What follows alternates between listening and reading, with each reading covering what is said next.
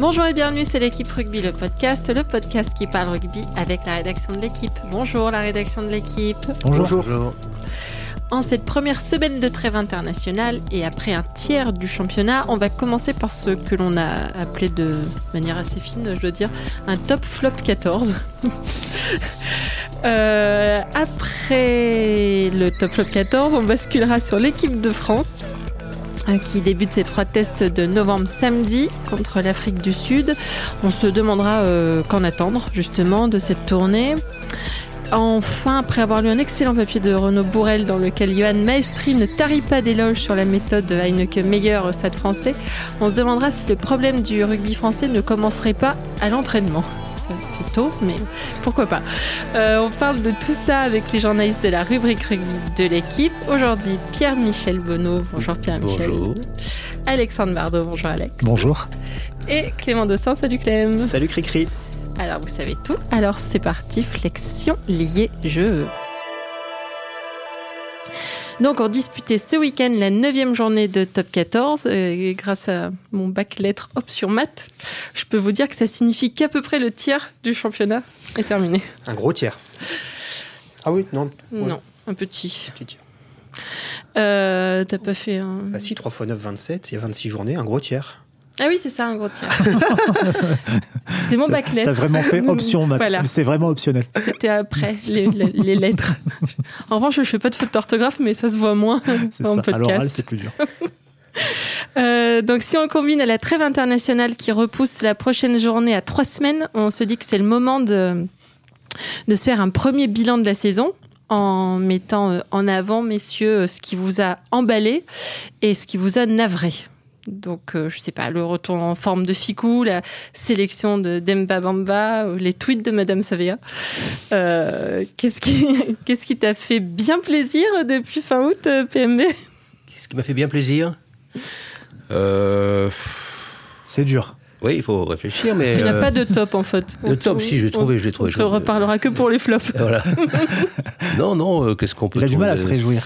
J'ai du mal à me réjouir, oui. Mais non, mais il y a eu de bonnes choses. Il y a eu de bonnes choses. Jacques Brunel a dit qu'il avait préféré le, le niveau de la Coupe d'Europe à celui du top 14, qu'il trouvait un peu mollasson. Je je suis un peu d'accord avec lui. Jusque-là, il est lucide. Jusque-là, il est lucide. euh, J'ai tendance à penser que c'était un peu lié avec le l'afflux de gifs, mais je- ça, c'est pas un top. Donc, euh, je, je trouve autre chose pour les tops. Euh, le bon comportement de Grenoble, qui s'en sort pas si mal, finalement.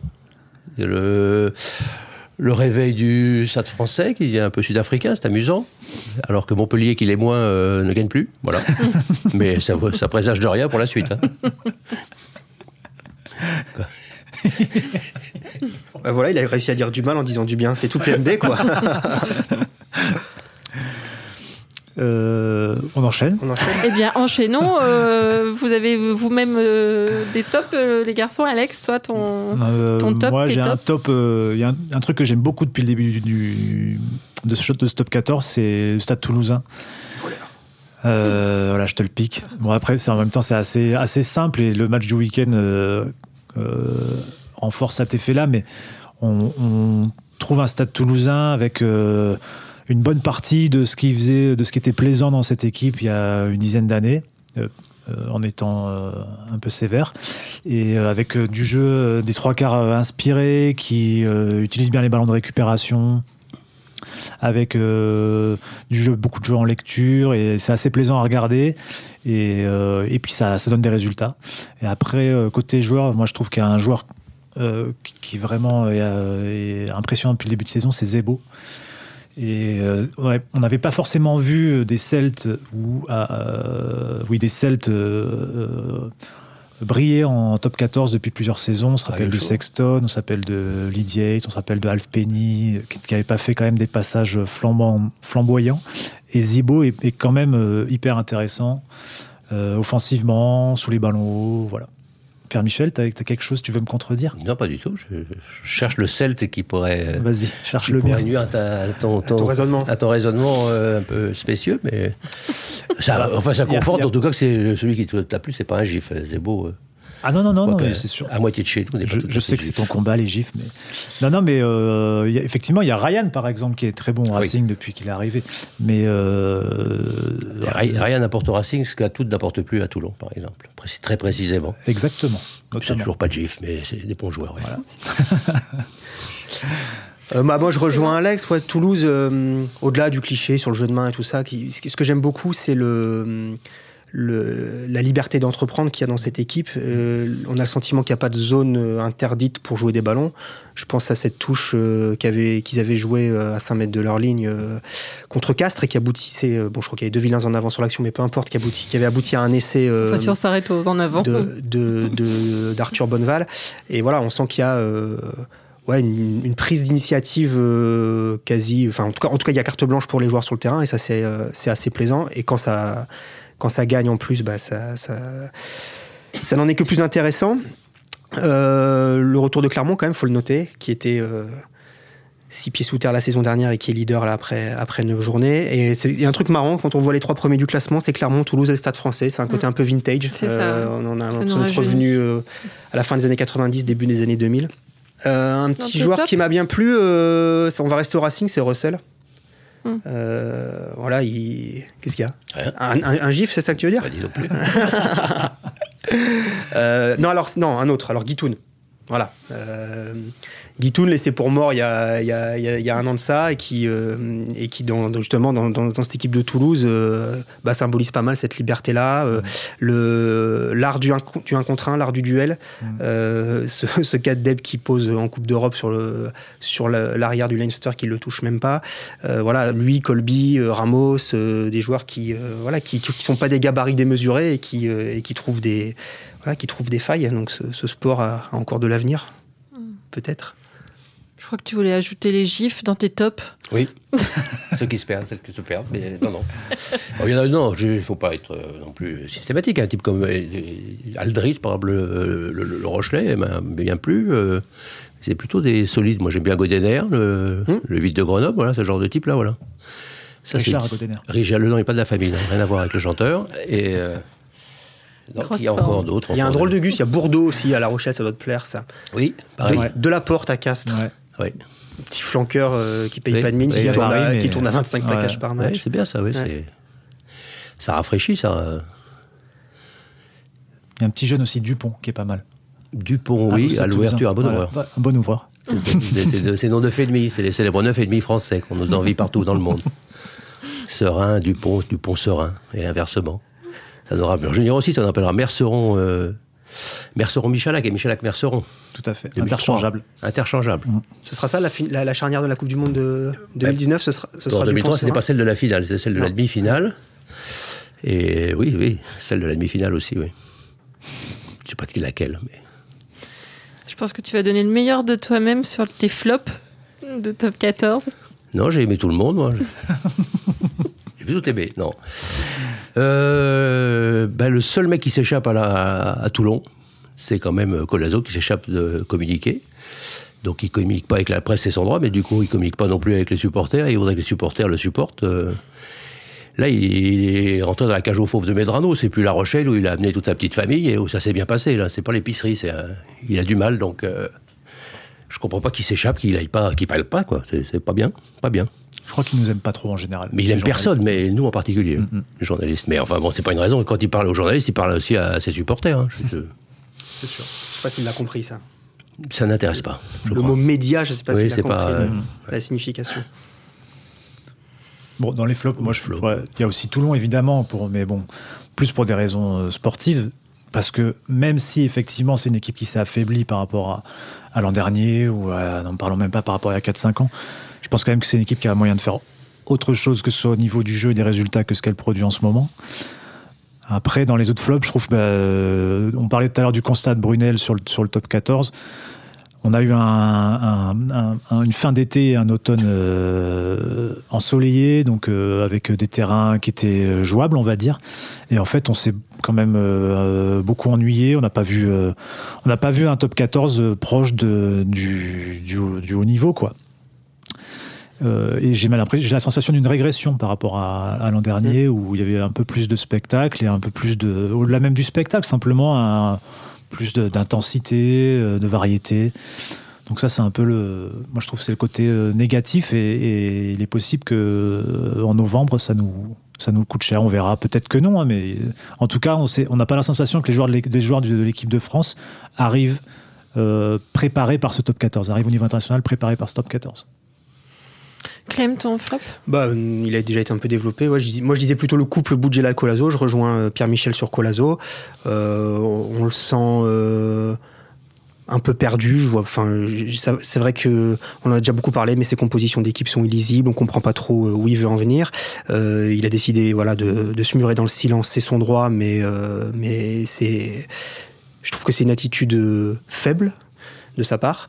Et puis je mets Bougela dans le lot parce que Bougela finalement ne fait que récolter cette saison euh, le bazar qui sème depuis 4 euh, ans, 3 ans, depuis le départ de la porte. Donc euh, voilà, il a beau jeu maintenant de, de dire qu'il va faire confiance à ce coach-là, qu'il est prêt à aller en Pro D2 avec lui. Bon, de toute façon, c'est trop tard maintenant, mais voilà, je pense que ce n'est que la conséquence de, de toutes ces décisions, pour certaines malvenues, certainement, de, de ces dernières années. Quoi. Voilà. Ok. On a dit suffisamment de douceur, on peut passer euh, à l'équipe de France. Non PMB, ça va Le flop-flop 15 de France. Euh, dans un an, on connaîtra le nom du champion du monde, puisque la finale du mondial japonais aura lieu le 2 novembre. Euh, à quelle heure? Ça dépend, GMT ou. si on est assez sur l'heure d'hiver ou pas. Ouais, ben oui, aussi, Le suspense est total. On ne sait pas. Tout ça dépend de l'Europe, comme beaucoup de choses. Ah, ça. Euh, d'ici là, les Bleus n'auront plus beaucoup d'occasions de se tester. La tournée d'automne qui arrive en est une. Donc avant de rencontrer l'Argentine et les Fidji, ça commence samedi par l'Afrique du Sud. Euh, ça commence en force, euh, je crois qu'on peut dire, hein, vu, le, match que les Bocs ont à Twickenham ce week-end. mais côté équipe de France, on ne sait pas trop à quoi s'attendre. Hein. La tournée de juin n'a pas été une, révélation absolue. beaucoup de Bleus sont blessés aussi. alors la dernière liste de Jacques Brunel comporte beaucoup de novices en tout cas des, joueurs avec euh, peu de sélection. Bref, on manque un peu de repères. Euh, on peut s'attendre à quoi, euh, selon vous? On peut être étonné par cette équipe, Alex? Oui, on peut l'être, oui. Enfin, il faut, espérer qu'on puisse l'être. Il y, il va falloir de toute façon qu'il se passe quelque chose dans l'année à venir. Euh, qu'on se mette à, créer, qu'il y ait une dynamique qui se crée, qu'on batte euh, des équipes euh, régulièrement et qu'on batte une équipe du Sud aussi, ça serait bien. Ça fait longtemps que c'est pas arrivé. Ça fait depuis, je crois, j'ai regardé l'autre jour l'Argentine 2016 en Argentine, mais c'était une Argentine voilà, qui, était en pleine préparation dans le, dans le creux. Donc si on avait la bonne idée de battre l'Afrique du Sud ou l'Argentine. 2014. Ah, 2014. Oui, à l'automne 2014. Ça fait vraiment long, quoi. Hmm. Donc ça serait bien d'enfin battre une équipe du Sud et peut-être même d'en battre deux, parce que euh, même si euh, je crois que Jacques Brunel en conférence de presse a dit que le match de novembre contre l'Argentine n'aurait plus aucune valeur dans un an euh, au moment où on les affrontera en poule de Coupe du Monde, je, pense que, quand même c'est un match qui psychologiquement hmm. peut compter. Euh, si on les bat, ça peut donner de la confiance. Et, au contraire, si on prend une, déculottée, c'est quelque chose qui peut traîner dans la tête euh, un paquet de temps. Euh, et notamment dans un an, au moment où on les affronte en poule. Donc, il y, a beaucoup, beaucoup de chantiers et une dynamique à créer. Et c'est ça qu'il faut vite trouver. Quoi. Ce que je disais tout à l'heure, c'est que c'est la, la tournée de l'espoir. C'est-à-dire que c'est dernier, euh, dernière possibilité de faire naître un espoir avant la Coupe du Monde. Mais ça peut donc, donc aussi être la tournée du grand désespoir si jamais il se passe rien. Euh, ouais, il faut, euh, disons qu'un bilan moyen plus, ce serait deux victoires. Donc, enfin, les Fidji, partons du principe que voilà, il faut les, il faut les battre à, tout prix. Et après, il faut en gagner un des deux autres. Ce serait bien. je suis assez d'accord avec Alex. Si possible, si, si, ça pouvait être celui de, de l'Argentine, ce serait pas plus mal. Après, euh, on crachera pas sur un 3 sur 3. Mais euh, bon, c'est. c'est j'ai l'impression qu'on se répète, mais c'est extrêmement délicat d'être optimiste euh, avant ces trois matchs-là. Il les, raisons d'y croire sont très peu nombreuses. peut-être qu'en fait, les raisons d'y croire, elles sont plus à chercher chez nos adversaires qui arrivent euh, sur leur fin de saison, c'est le, voilà, le, classique en novembre. Ils sont en général, euh, si y a un moment où ils sont prenables, c'est plus là qu'au mois de juin. Euh, mais quand on, a, quand on voit ce que les, ce que les Sudaf ont été capables de faire cet été, lors des deux matchs contre la Nouvelle-Zélande, même s'ils ont, donc ils ont gagné là-bas, ils ont perdu chez eux, mais euh, ils ont été capables d'élever leur niveau très très haut. J'avoue que j'ai pas vu la première demi-heure contre l'Angleterre, mais ça avait l'air furieux. Les Argentins ont fait des choses euh, avec le- très peu de vécu commun, avec de- deux nouveaux sélectionneurs, ont fait des choses incroyables euh, en, allant gagner en Australie. Donc euh, bon, il y a, ouais, c'est c'est pas très réjouissant, pas très pas très encourageant. T'es t'es pas réjoui? Si, je suis réjoui, moi, tout me réjouit. Mais euh, bah, c'était comme une équipe d'Angleterre euh, bien diminuée qui a, qui a péniblement battu euh, l'A- l'Afrique du Sud, si on veut essayer un peu positif. Ouais. Après, après, le jeu proposé par les Sudaf, moi, ça me déplaît pas, mais euh, c'est plutôt un peu plus facile à défendre que des trucs euh, très, euh, très. C'est sûr. Tout ce qu'on peut espérer, c'est que bah, c'est vrai qu'on avait perdu peu contre l'Angleterre, qui, bat de, qui perd de peu contre l'Afrique du Sud. Si on veut être très positif, on peut partir de là. On a même les avait, on les l'Angleterre. avait battus l'Angleterre. Ils ont même battu. Le père Voilà. les les Irlandais, pardon. Voilà.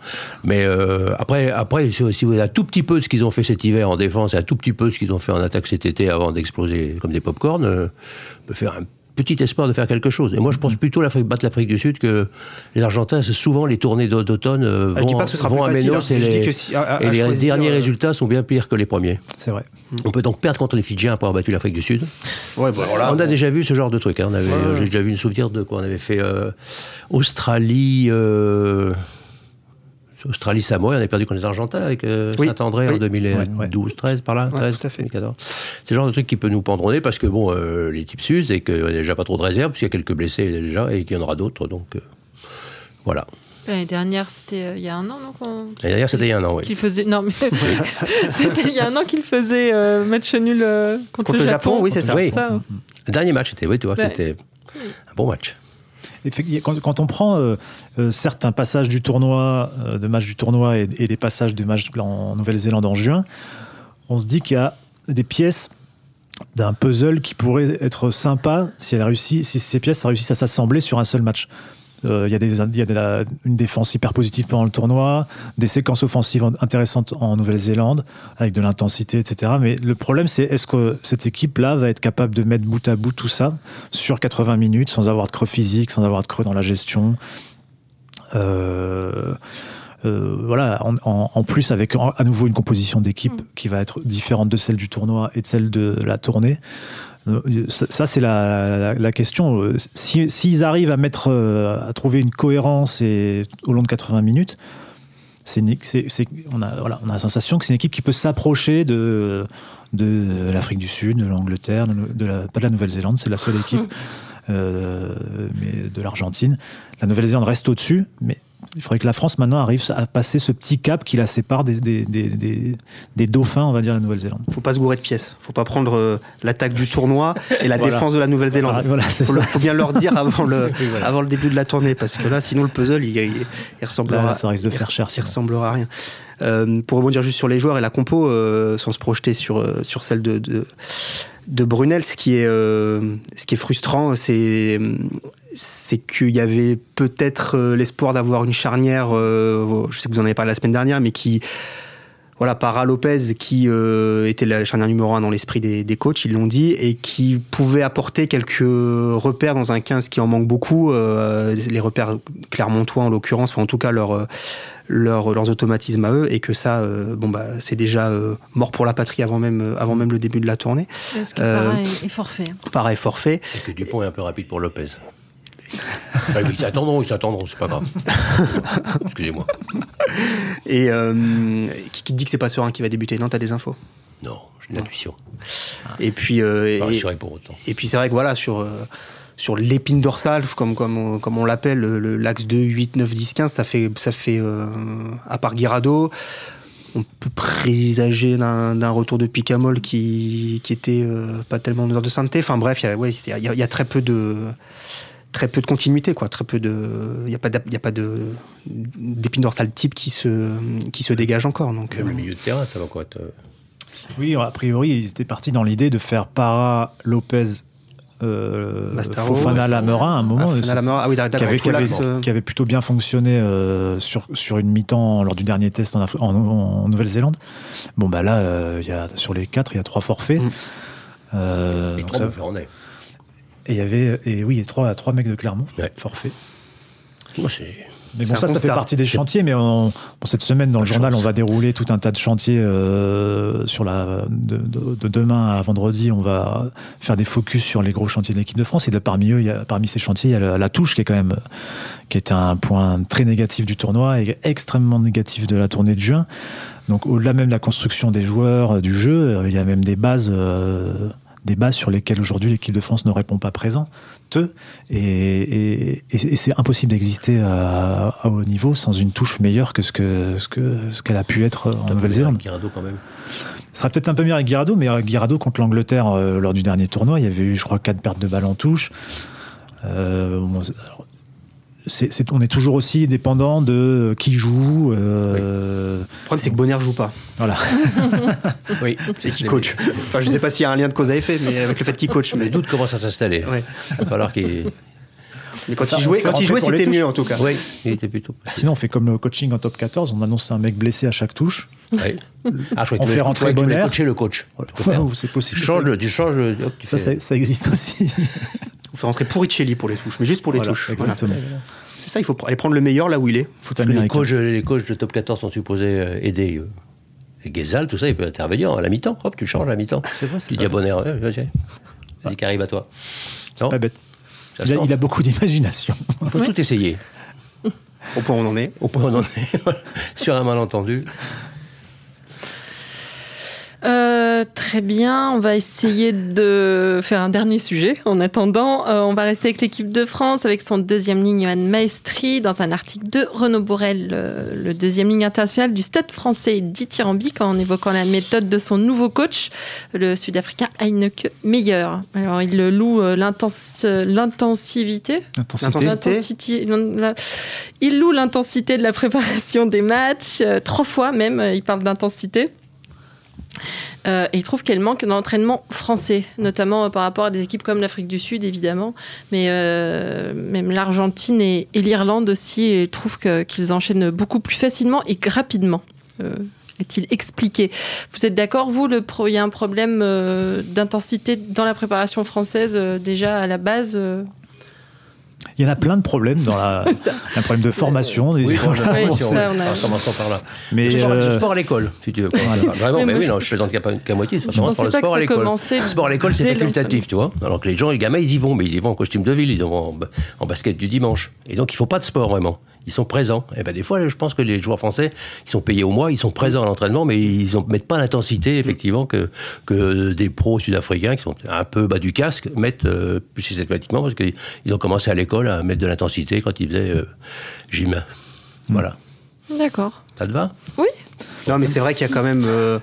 Il y a, il y a quand même cette, réputation qui est, qui est un peu cliché, mais qui doit vraiment avoir euh, un fond de vérité du, du joueur français qui va euh, rogner le coin du terrain quand il s'agit de faire des, des tours de terrain pour gagner euh, 5 mètres par-ci, 3 mètres par-là, et à la fin de l'entraînement, bah, il a fait euh, 40, 50, 70 mètres de moins que, que le copain euh, anglo-saxon d'à côté. Donc Donc ça va progresser en intelligence situationnelle en plus. voilà. Et, et toujours en ayant un, un- un petit regard euh, en coin pour voir si, euh, si le coach l'a vu ou pas. Donc c'est vrai que cette petite culture de filou, de, de, de tricheur, quoi, elle, elle existe aussi dans ce que les anglo-saxons appellent work ethic, l'éthique de travail, et qui, voilà, qui chez eux a vraiment un sens et qui chez nous, bah, on se demande, quoi. De toute façon, il y a, il y a un truc qui est hyper parlant, c'est que euh, Heineke Meyer est arrivé au Stade français et on, euh, il a trouvé que Jules Plisson était trop gros, il l'a fait maigrir. Il a trouvé que Jonathan Danty était trop gros, il l'a fait maigrir. Johan Maestri, je crois pas me tromper si je dis que avant même d'arriver au Stade français, mais il, il avait euh, perdu du poids aussi. Euh, Picamol en a perdu avec euh, Montpellier. Ficou Ficou, c'est le cas aussi d'ailleurs.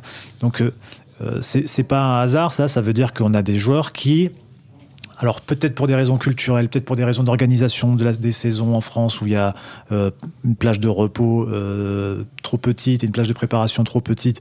Euh, en tout cas, pour, pour euh, peut-être plein de raisons différentes. Pour des raisons a culinaires aussi. Voilà, Il y a- il y a pour des raisons de sérieux hors, hors du terrain aussi.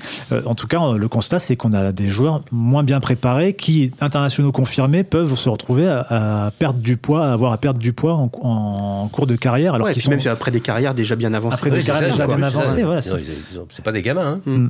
Donc il y a, il y a- perdu il y a- 10 ans quand même. voilà. Soit Ficou. euh, Bon, Ficou est tout jeune, il a 24 ans. Il a On l'oublie. 24 On l'oublie. on l'oublie- Ah oui, il a que 24 ans. ouais. Ficou, il a 24 ans. Ouais, ouais, Ouais. ça fait bizarre que quand on le Ça dit. fait longtemps qu'il a 24 ans alors. Ouais, ouais. J'aimerais bien avoir Ça fait 4 ans 24 qu'il a 24 ans. ouais. S'il avait 60 ans comme il a 24 ans, je serais plus jeune. Mais moi, je trouve que le, le constat de Maestri, il a quand même un côté effrayant. Quoi. On a l'impression qu'il découvre la Lune. Euh, en fait, il a découvert le travail. C'est. Tu, tu disais inventi, un- invent- Intensivité. un- intensivité. Non, mais bon, il y a- c'est c'est un néologisme intéressant. Il y a, il y a- il y a intensité, il y a invent, invent- inventivité aussi, peut-être. Volonté. Mais enfin, ouais, je, je trouve ça assez, euh, je trouve ça assez affligeant et, euh, et c'était un, di- une- un des sujets de discussion que nous avions à la cantine, figurez-vous, avec Fred Bernès. Il me disait mais c'est pas propre au rugby. Euh, Gasquet était, qui était allé s'entraîner chez Nadal, était effaré des doses d'entraînement de, de Nadal. Ah, D'ailleurs, il s'est pété en golf. revenant. En hein. golf aussi, il y a un entraîneur anglais qui a dit Mais les Français, ils croient qu'ils s'entraînent, ils s'entraînent pas. Ils, ils sont présents, mais ils mettent pas d'intensité dans ce qu'ils font. Donc je pense que ouais, on peut le, on peut le décliner euh, dans plein de, dans plein de sports et c'est, c'est un petit peu euh, effrayant quoi. Est-ce que les staffs n'ont pas des responsabilités aussi là-dedans Les- Les staffs. Parce que Heineken Meyer, finalement, il arrive là-dedans, il ne fait qu'imposer euh, sa vision, euh, qui est une vision. euh, là, c'est un mec avec de l'expérience, il a entraîné les Springboks, il a connu, euh, il a connu le, voilà, le plus haut niveau, et en fait, il est- il s'est nourri de, ces, de cette exigence-là, et aujourd'hui, il, il impose une méthode qui correspond au haut niveau. Est-ce qu'aujourd'hui, on a des staffs techniques qui sont assez conscients de ce que réclame le plus haut niveau en France Je pense que là-dessus, c'est- ça, ça dépend des staffs. Je suis pas sûr Ce qui est, que. ce qui est plaisant, c'est quand même c'est qu'on fait des, des histoires justement avec les, les joueurs qui ont leur passeport, qui n'ont pas leur passeport, Hmm. qui viennent concurrencer les Français ou pas. Il n'a jamais été question jusque-là de- d'engager des entraîneurs euh, étrangers pour, euh, pour l'équipe de France. Il n'y a pas de concurrence euh, au niveau des, étrangère, au niveau des staffs français. Je pars du principe que ponctuellement, tu peux avoir un, un, un spécialiste de lancer en touche ou du tir au but, mais euh, pour a- euh, prendre le truc là, à la Mais- base du mais il y a un truc, qui est hyper parlant, c'est qu'aujourd'hui-. Aujourd'hui, euh, on voit quasiment jamais d'entraîneurs euh, anglo-saxons euh, ou d'autres pays venir en France pour se nourrir de ce qui se fait en France. C'est pour se nourrir. Pour se nourrir, oui, mais de ce qui fait, de ce qui se fait dans les clubs, pas du tout. Alors que Si les coachs All Blacks com- vont à Clermont quasiment tous les ans. voilà. Ouais. Alors que Non, combien d'exemples de le staff du chou farci. Combien d'exemples de coachs euh, partis, de coachs français partis en Nouvelle-Zélande, en Afrique du Sud, en Grande-Bretagne, euh, se- s'imprégner, se nourrir de ce qui se fait et revenir en disant j'ai découvert telle chose, j'ai découvert telle chose, j'ai découvert euh, les uns c'est euh, l'animation offensive, les autres c'est le physique, les C'est autres c'est la pour les technologie. joueurs qui, qui sont plus qui sont plus concurrentiels à l'étranger, ils sont pas convoqués, ils apprennent, enfin ils voyagent pas quoi quasiment. Oui, oui, mais bon, ça, en même temps, Bah les non, joueurs, ça, c'est, il y a- y a- mais je pense il y a que La un peu génération, plus de- oui. génération s'attendrait tout ça. euh, C'est vrai, sympathique parti. Golazo, il est allé à l'étranger pour, C'est. Ça, ça, pour ça, je- perdre un peu ouais. de Ça, c'est intéressant. Je trouve aussi, il y a, la il y a- hauteur d'esprit. il y a quand même effectivement de la part de- des joueurs français, je trouve un manque de curiosité, sans, sans bien, sans, sans forcément s'aventurer sur deux, trois saisons à l'étranger, mais juste de, de, de- Il y a beaucoup de barrières qui sont fermées aujourd'hui. hein. Tu peux plus aller jouer en Irlande, en Angleterre c'est un peu plus dur, tu peux plus aller en Nouvelle-Zélande, tu peux en Af- en Afrique du Sud c'est de plus en plus dur. Après aussi. les, après les saisons sont les saisons sont chargées et je vois c'est difficile de se dégager de se oui, dégager il y a temps. cette, barrière-là, mais Mais qu'est-ce qui empêcherait aujourd'hui faire ce que Califano a fait aller au Auckland Blues, c'est plus possible. Mais tu, tu peux aller ailleurs. Tu peux aller en Afrique, tu peux aller en Afrique du Sud, tu peux aller au Japon, j'en sais rien. Tu peux, tu peux il y a- Where Bush. Sur, Oui. sur des périodes, aussi. sur des périodes de mais sur des périodes de six mois, d'un an, de deux ans. Mais c'est vrai que cette curiosité-là, elle n'existe pas. Et, du- et je crois qu'elle n'existe pas non plus dans, euh, ou peu en tout cas, dans les méthodes d'entraînement, dans, euh, dans j'en sais rien, de la, de, de la littérature euh, sur euh, euh, la nutrition, enfin tous tous les, tous les à côté aussi de la préparation qui sont. euh, C'était intéressant là, l'interview de Purici la, la semaine dernière. euh, euh, Ouais. qui, qui, qui expliquait voilà, le lent processus et, euh, et, et- et tu parlais de 10 ans de perdu. Ouais, finalement, on avait le sentiment qu'il il, il- il a compris des choses à quoi À 28, 30 ans euh, sur l'optimisation de son potentiel.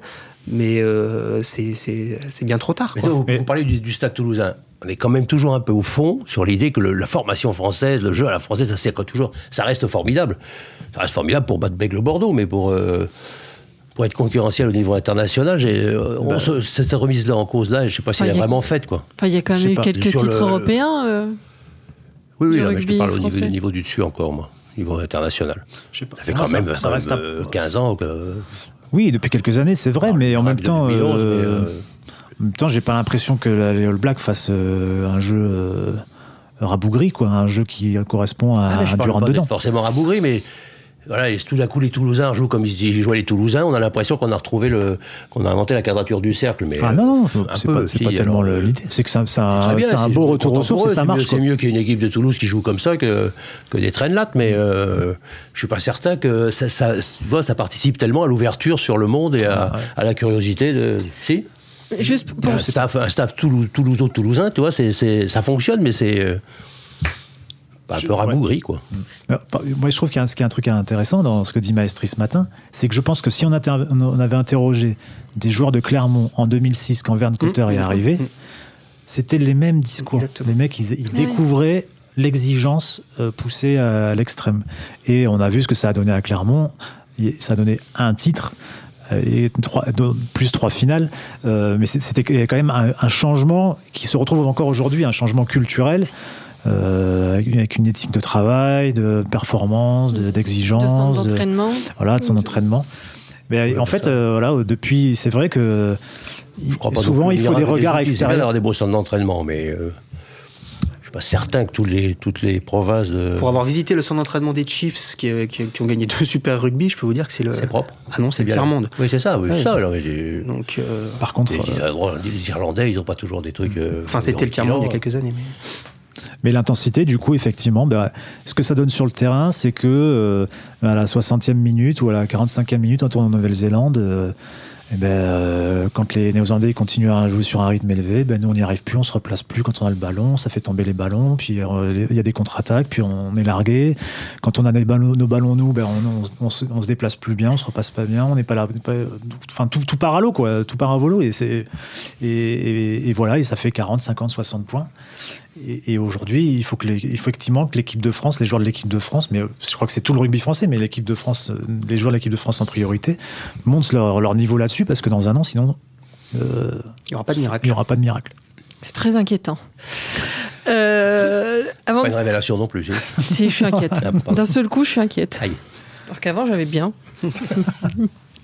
Juste avant de se quitter, euh, messieurs, vous me donneriez un petit pronostic oh là là. pour ce petit euh, France-Afrique du Sud? Ah, Que pour la France-Afrique du Sud? Ouais, d'abord. On prend les matchs les uns après les autres 6-3 pourri pour la France. Oh, c'est ignoble. Un drop de Lopez, un drop de Lopez à 78e. Oh non, moi ça Même me va pas, ça ne te va pas quand même. Bon, mm. je sais pas mieux. En même temps, euh, c'était pas mal Angleterre-Afrique du Sud, ça a fini à 12-11. 12-11, bon, c'était correct. Hein. Pas que ça se regardait, quoi. Il y a intensité, il y avait. Voilà, on parlait d'intensité, là, il y en avait. Ça manquait d'autres choses parfois, mais il y avait de l'intensité. Bah, je dis 12-11 pour la France. Et tac, bien fait pour les Springboks, deux fois. Avec un plaquage haut de Lopez à la dernière minute, pas sanctionné par la ouais. Et euh, 19-20 pour, le, donc pour l'Afrique Pour qui tu ne le sauras pas Si, si, 19 pour la France, 20 pour l'Afrique du Sud. Elle a tout noté. La semaine prochaine, on le reprend dans la gueule. Eh bien, merci, messieurs. C'était très chouette de parler avec vous. Euh, c'était l'équipe rugby, le podcast, une émission de la rédaction de l'équipe. Aujourd'hui, j'étais avec euh, méchant Pierre-Michel Bonneau. Oh non, moyen. Alexandre Bardot et Clément Dossin. Merci à Jules Cro à la technique. Euh, retrouvez-nous tous les lundis sur l'équipe.fr, Apple Podcast, SoundCloud. N'hésitez pas à réagir. Laissez-nous des commentaires. Mettez-nous plein d'étoiles. À la semaine prochaine.